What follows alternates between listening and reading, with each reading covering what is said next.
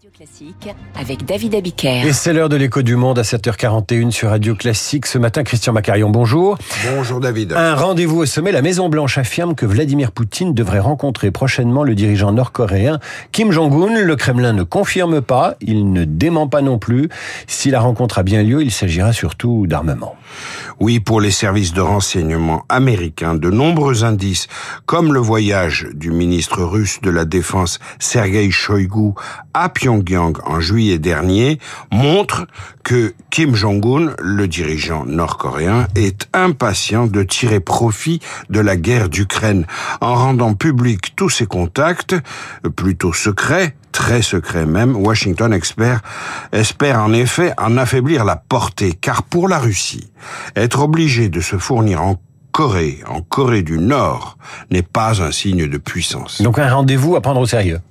Oui, cela, cela pourrait se passer, par exemple, lors du Forum économique oriental qui va se tenir à Vladivostok du 10 au 13 septembre, dans quelques jours.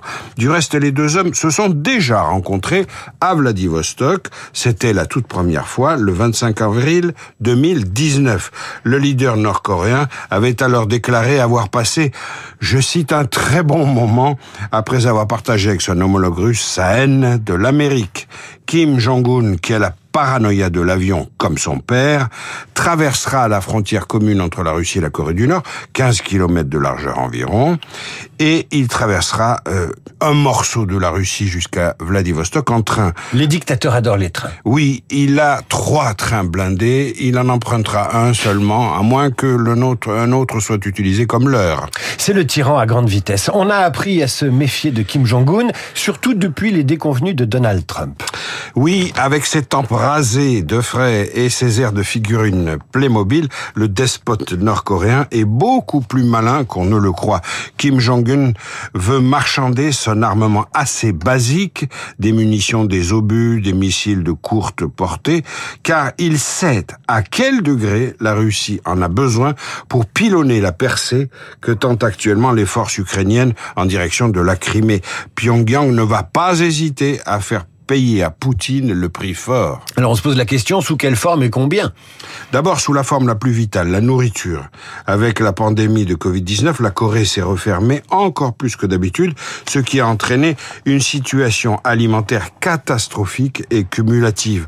En entendant Vladimir Poutine annoncer il y a deux jours que la Russie allait livrer gratuitement des céréales à six pays africains, Kim Jong-un veut sûrement saisir la balle au bon pour bénéficier lui aussi de la manne russe.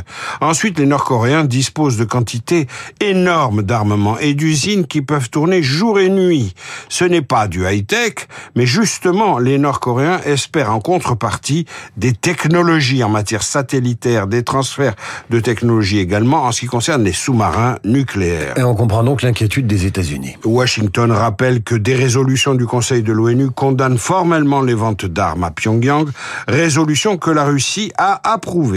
Sauf que maintenant que la Russie est dans le camp des pays sanctionnés, comme la Corée du Nord, eh bien la Corée du Nord trouve de nouveaux arguments. La Corée du Nord veut copier le modèle iranien. L'Iran a fourni des drones et des missiles bas de gamme à la Russie. En échange, l'Iran reçoit maintenant des avions de guerre russes performants qu'il convoitait. On ne dira jamais assez combien Vladimir Poutine ne cesse d'affaiblir la Russie. Eh bien, vous nous le redirez, Christian Macarian, dans une prochaine chronique, l'écho du monde, à suivre le journal imprévisible.